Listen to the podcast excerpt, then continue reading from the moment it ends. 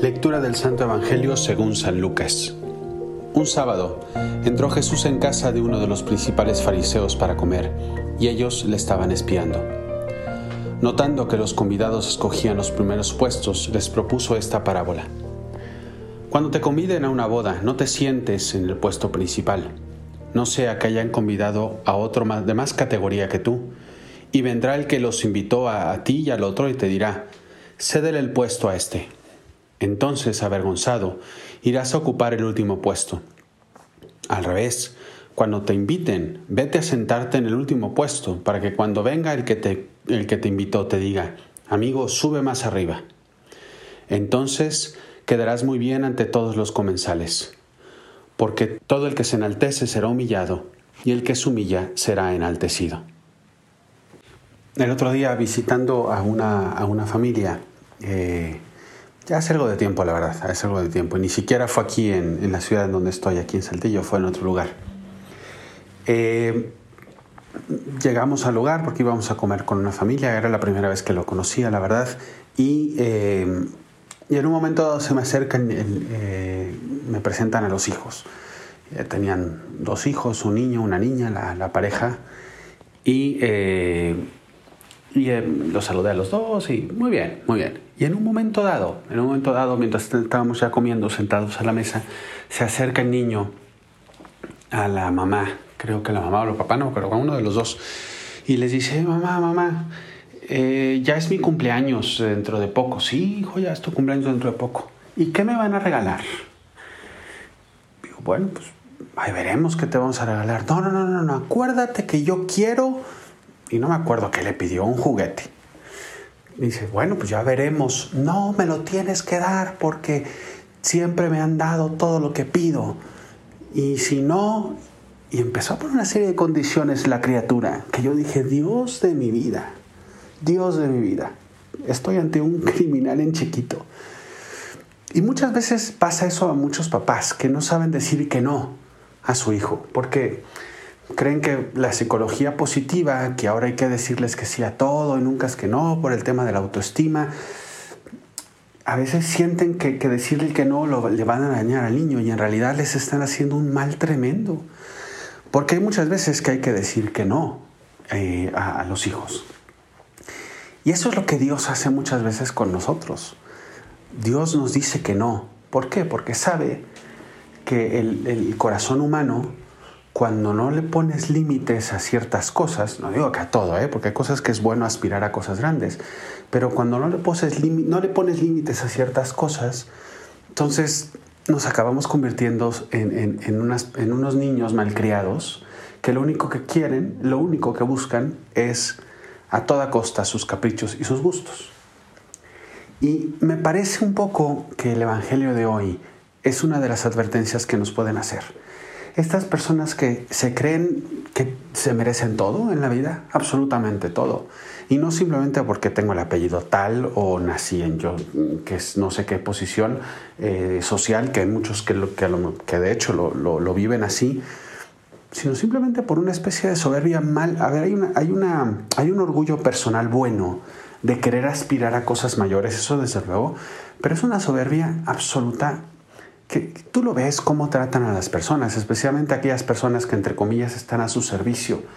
Eh, todo se les merece, nunca dicen un gracias, nunca dicen un por favor, simplemente es mandar. Todo el tiempo mandan, todo el tiempo dan órdenes. Y son pequeños tiranos, ¿no? O grandes tiranos, ¿no? ¿Cómo eres tú? ¿Cómo vives tu vida?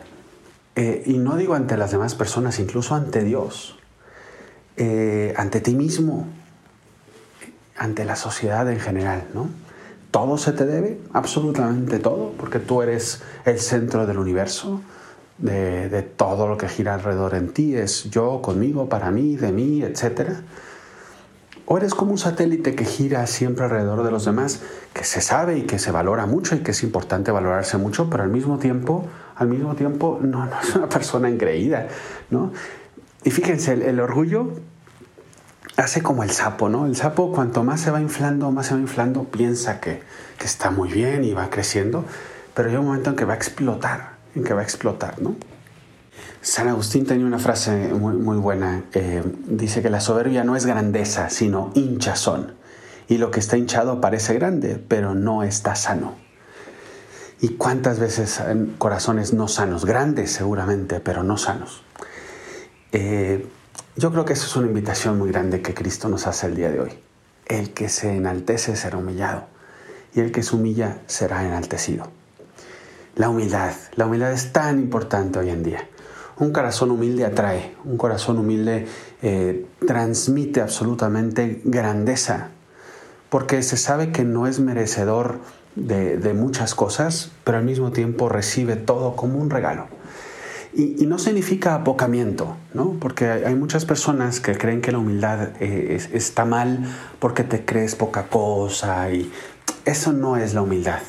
Eh, una persona humilde es grande por sí misma porque todo lo recibe como, como decíamos, como un regalo, como algo grande que se le da, y por eso mismo se lanza hacia arriba sin el peso absoluto de que me miren, de que me dejen de mirar, de yo ser el primero en todo. Eh, todo eso que lo único que hace es encadenarte y es hacer un nudo en tu, en tu alma. No, una persona humilde es sencilla, es abierta, es transparente, es libre. Y por lo mismo crece mucho mejor, crece mucho más, porque va continuamente quitándose peso, eh, de encima todas esas máscaras, apariencias, esto, esa soberbia que lo único que hace es de verdad hacerte cada día más gris, hacerte cada día más solo, porque no hay persona más sola que un soberbio, porque no se deja amar y porque no ama, solo ama la imagen que tiene delante de su espejo. Ni siquiera se ama a sí mismo, porque si se amara a sí mismo se daría cuenta de lo poco que puede llegar a ser y de lo mucho que puede hacer haciendo, llamando a los demás. Y repito, de verdad, un sano amor a, sí mismo es bueno.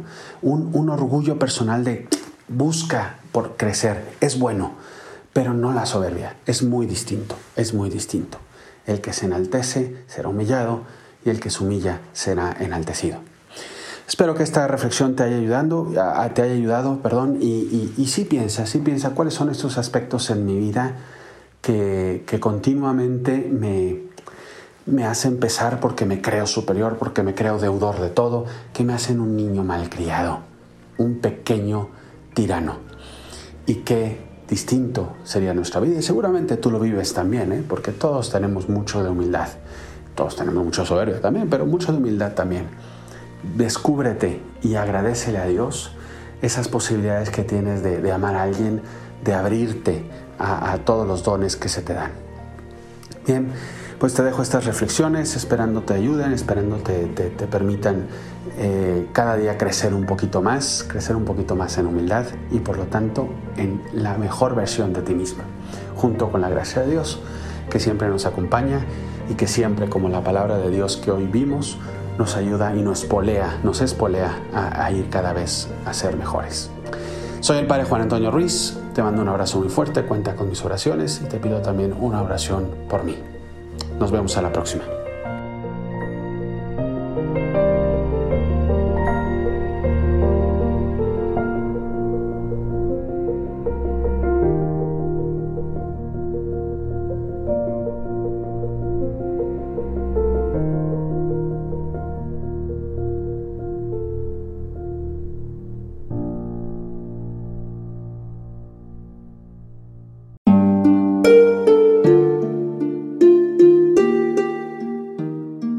Hola, ¿qué tal?